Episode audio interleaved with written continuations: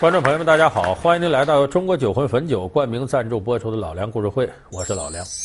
我们解读《水浒》啊，其实这部书是可以分成两部分的，就像当年金圣叹腰斩《水浒》一样。前面呢，准确说得叫聚义，梁山伯好汉这一百零八人凑一块儿聚义。后半截呢，走向一个悲剧之路，就叫招安。那么说，它是以哪儿为分野呢？一个最典型的事件呢，是梁山伯上有一个大厅，说白了就是会议室、议事厅，原来叫呢聚义厅，后来呢改成什么了呢？叫忠义堂。聚义厅何以改为忠义堂？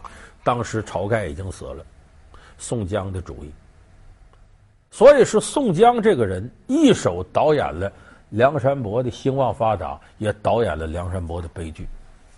所以后人对宋江的评价呢，仁者见仁，智者见智。有人说宋江啊是个讲义气的好汉子，有的人说不是，宋江啊善于玩弄权谋。那么说这哪个说的对呢？其实宋江身上这两点都有，只不过在不同的时段他表现的不一样。今天呢，咱们就给大伙分析一下这个复杂的宋江到底是怎么炼成的。说宋江什么出身呢？《水浒》里说了，山东郓城有一押司，面黑身矮，精通刀笔，力道纯熟。押司是什么官呢？在过去，这押司不是官，是吏。但很多朋友都说官吏官吏不一回事儿，不是。官是什么呢？咱们常听一句话：朝廷命官。这个命是什么？任命，就由朝廷亲自任命的。吏是什么呢？官在任命底下的办事员叫吏，所以说这宋江呢，咱们说他是官谈不上，他就是个小吏。可是他是怎么得这小吏？他家里有钱，宋太公家里有的是钱，占着房子躺着地有势力，所以就是使钱给宋江弄这么官。而且宋江叫精通刀笔，力道纯熟，什么意思？写个公文呢，打个报告啊。写个诉讼状啊，他都明白，力道纯熟，就这些事儿都难不倒他，所以这官儿也愿意用他。宋江是这个出身。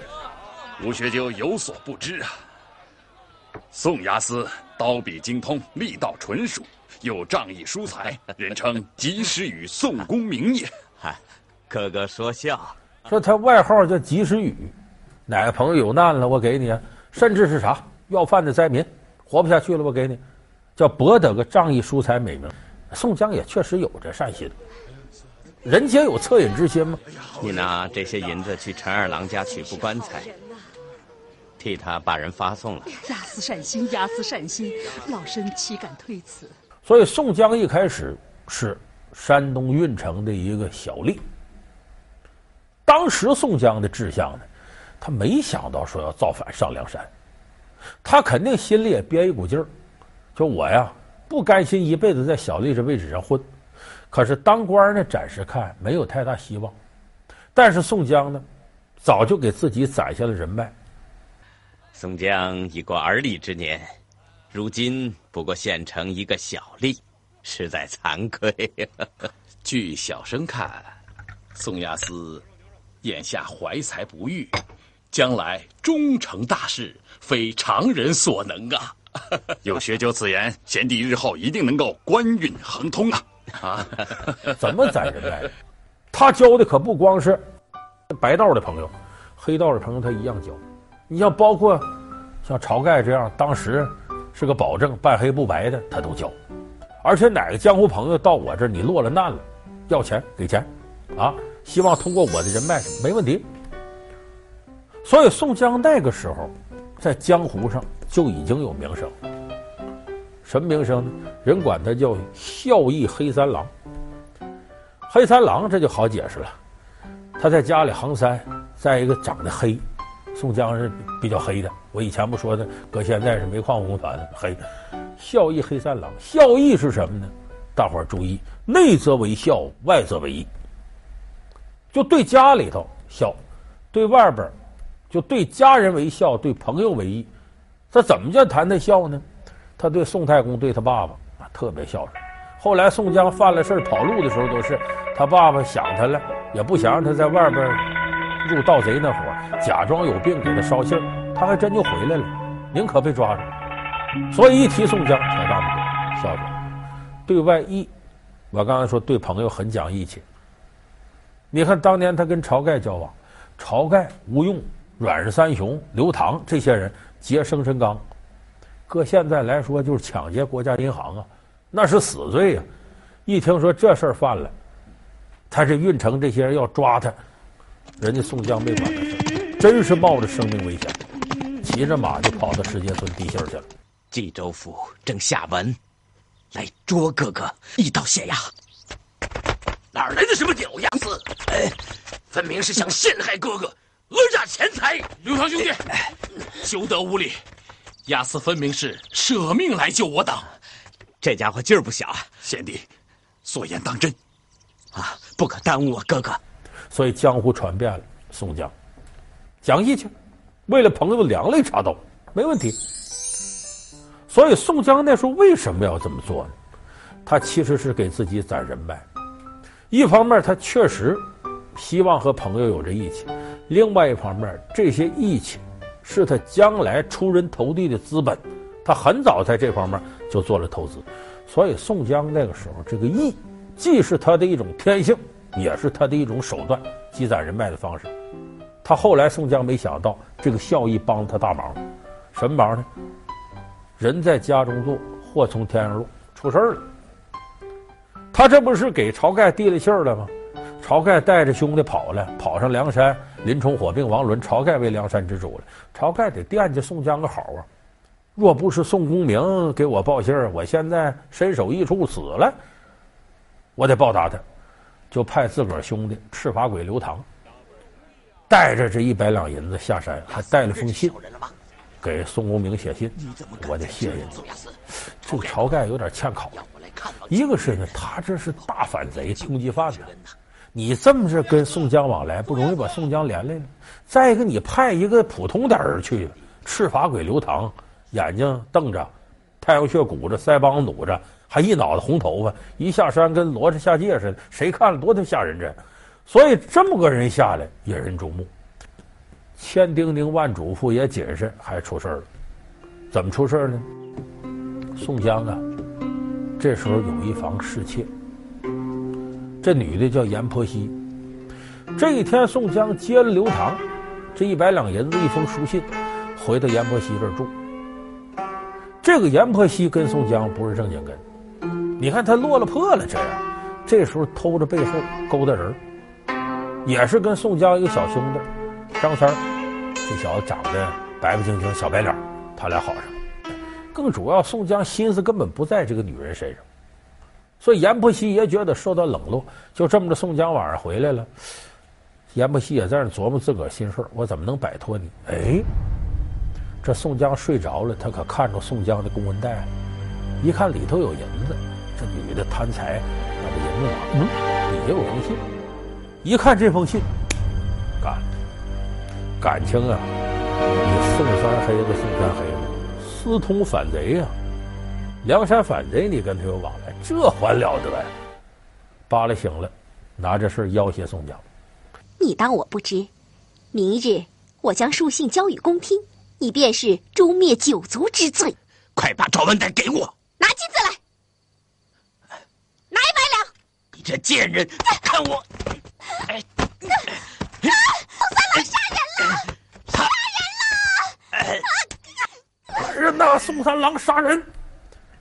他要不说还好点，一说宋江一看，你要给我告官，我必须灭口，拔出刀来，把阎婆惜捅死了。搁咱们现在司法界讲，这叫激情犯罪。宋江，水浒中最耀眼的明星，所到之处人人敬仰。然而，人称及时雨的宋江，真的慷慨大方、义薄云天吗？从怒杀阎婆惜到坐上梁山第一把交椅，宋江究竟经历了什么？他超高的江湖名气究竟从何而来？他又为何一门心思想要招安呢？老梁故事会为您讲述宋江的招安之路。好，欢迎您回到中国酒魂汾酒冠名赞助播出的老梁故事会。杀了人了，没法再待了，跑路吧。宋江就出来了。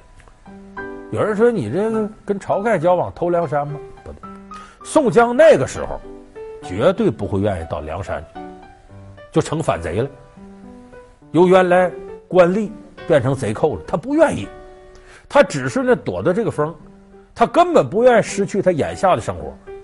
你看眼下一个虽然不是正式公务员吧，一天我很悠哉悠哉，我准备在正经的这套道上往前走的，所以他并不想当反贼。一旦扣上反贼帽子，有时候永世不得翻身，所以他跑路断不会去水泊梁山，去哪儿了呢？投奔沧州柴大官人。不瞒大官人说，宋江做下一件难赦的事啊，犯了人命，来投奔柴大官人，躲避官府啊。你就放心的住在我府上吧，你就是杀了朝廷的命官。也没人敢入我的庄园来捉你呀！啊，柴大官人，小旋风柴进，帮过林冲，帮过武松，帮过好多人。宋江投他是干嘛？一个柴大官人，有靠山，还是正经门路。再一个，柴进也广交江湖朋友。我到这儿来之后，多朋友多条路，我可以交很多朋友，扩展我的人脉。这个时候，咱们实事求是说，宋江没有一点儿要造反的意思。这不是后来。宋江回家看他爸爸给抓起来，又使了银子了，杀人这事儿就这么过去了。然后呢，给他赐配江州。江州是哪儿呢？现在的九江。你看宋江这赐配，他是因为啥？我在外跑路，如果我爹要死了，我都不看，我颜面扫地，我也维持不住我这孝义形象。我是死是活，我得回去。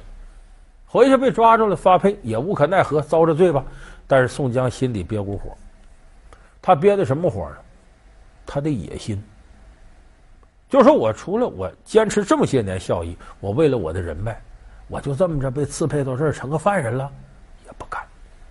心里头也憋火，有这么一天呢，到这浔阳楼上喝点小酒，心里难受啊。浔阳江头提反诗，提什么了呢？前面这首诗啊，是自比黄巢，叫。心在山东身在吴，飘蓬江海万皆淤。他年若随凌云志，敢笑黄巢不丈夫。店家认得我吗？终有一日，天下人人都会知道宋江这个名字。黄巢是谁？咱们都知道，大唐末年的起义军领袖，大反贼。你看这诗以黄巢自比，这不要造反吗？结果他也倒霉，他喝完酒，提完诗，发泄完了，回去了。这酒楼上来了一位黄文炳，也算宋江同僚，当然官阶比他高。到这上面一看，这什么玩意儿？哟，这不造反吗？赶紧把这事儿禀报给江州刺史。江刺这还了得，给我把宋江抓住！这一下宋江犯事儿了，这就定下来，江州法场要斩宋江人头。就这么着，宋江呢，被这些梁山好汉给解救下来。当然，这里头梁山领头的，更多是李逵、戴宗这些人，本来就跟着宋江的这伙人。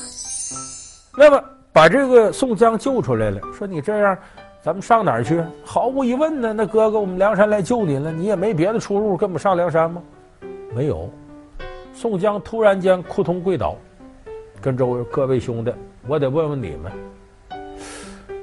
咱们是没去路了，我上不上梁山且不说，你们呢？我要去，你跟我去吗？你们要不去，我就安排好了。有人说这不多此一举吗？你还能上哪儿去？不是，宋江的厉害之处就在这儿。他为什么要这么说？如果啥也不提，黑不提白不提，走走上上梁山，你得承人晁盖的情，咱去投奔人家了。宋江这么一来呢，是逼迫自个儿的兄弟站队。各位。上梁山，你们就去梁山，别忘了也是跟着我，因为我要去，你们跟着我，你得领我的情，没出路时候。所以这时候宋江就已经想好了，我万一要上了梁山，我得有我自个儿势力，我不能是急急如丧家之犬，茫茫在漏网之鱼我就去了，我也得要个份儿，这是我的兄弟跟我去了。公明哥哥，晁盖哥哥曾说，此生救得宋公明，必请他来做梁山第一把交椅呀。怎么排呀、啊？行行行，先别排，诸事未定，怎么排？这么着，旧头领原先跟着你的坐在左边，跟着我这些后来的资历浅坐到右边。结果这一排队往那一坐，晁盖心里一咯噔，这头跟着他就九个头领，这边跟着宋江上来二七个。其实这一幕是宋江早都琢磨好的，你们各位兄弟看看，我是有势力，不是我投难到你梁山，我也有正根儿。就这么着，宋江在梁山落下脚了。可是他时刻注意扩充自己力量。杨雄、石秀，病关索杨雄，啊，拼命三郎石秀上梁山。晁盖要不用他们，嫌他名声不好，宋江给留下，就在梁山的培植自己势力，而且经常出去打个这个打个那个，打祝家庄哪儿啊？晁盖要去，宋江永远一句话：“哥哥乃梁山之主，不可轻动。”既然如此，我亲自带兵下山。哥哥是山寨之主，岂可轻动？还是让小弟替哥哥带兵出马，讨平祝家庄。贤弟，哥哥他干嘛？出去扩大自己的势力。加强自己在梁山的人望，其实，在这个时候，宋江已经开始架空晁盖了。那么说，这个阶段还处在宋江停留在自己的效益层面的。等晁盖一死，他由效益晋升到忠。天罡星三十六，地煞星七十二，奇数大。听我号令，自今日起，聚义亭改为忠义堂，日后定能忠义双全，建功立勋，名垂青史。为什么聚义厅改成忠义堂？大伙儿可注意，聚义和忠义可大不是一回事儿。聚义是什么呢？甭管以晁盖还是以宋江为核心，来来来，大伙儿这个大碗喝酒，大伙儿吃肉。忠义是什么呢？超越了这个层面。忠，咱得对谁忠啊？对皇上忠，忠于天道。一下子就把众兄弟在这儿要干事这种热情呢，引到另一股道上去了。所以宋江改成这个忠义堂的目的是，咱们得求一个呀好功名，得接受招安。这是宋江长久以来策划一条道。我既然流落为寇了，若要官杀人放火受招安，我把事儿弄大了，朝廷来招安我，我不就回到主渠道了吗？我不就成主流了吗？现在这是非主流啊！当然，招安的时候谁也不能挡他这道。这时候忠是第一位的，为了这忠，义有时候就可以不要了。咱都知道林冲怎么上了梁山，发配沧州受陷害。自个儿媳妇被高衙内调戏，后来让高衙内家给逼死了。所以林冲是最恨高俅的。后来三拜高俅，两破潼关，把高俅抓上梁山。林冲说：“这可逮着报仇机会了，磨刀霍霍要杀高俅。”你也有今日啊！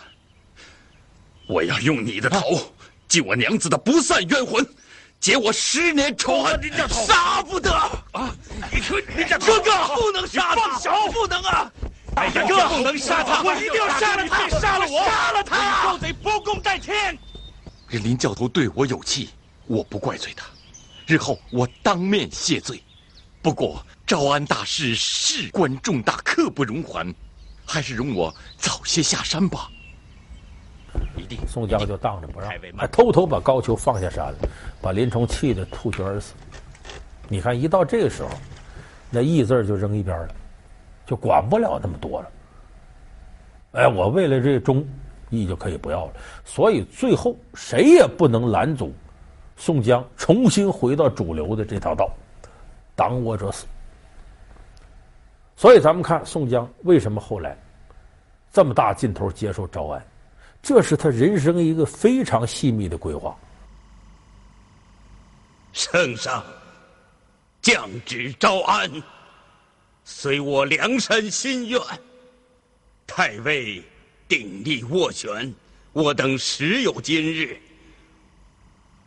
皇恩浩荡，宋江当刻骨铭心。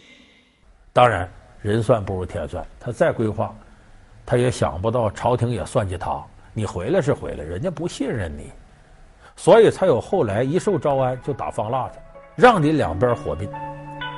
然后朝廷坐山观虎斗，坐收渔利，你就是打赢了，我也不相信你，总怕你造反。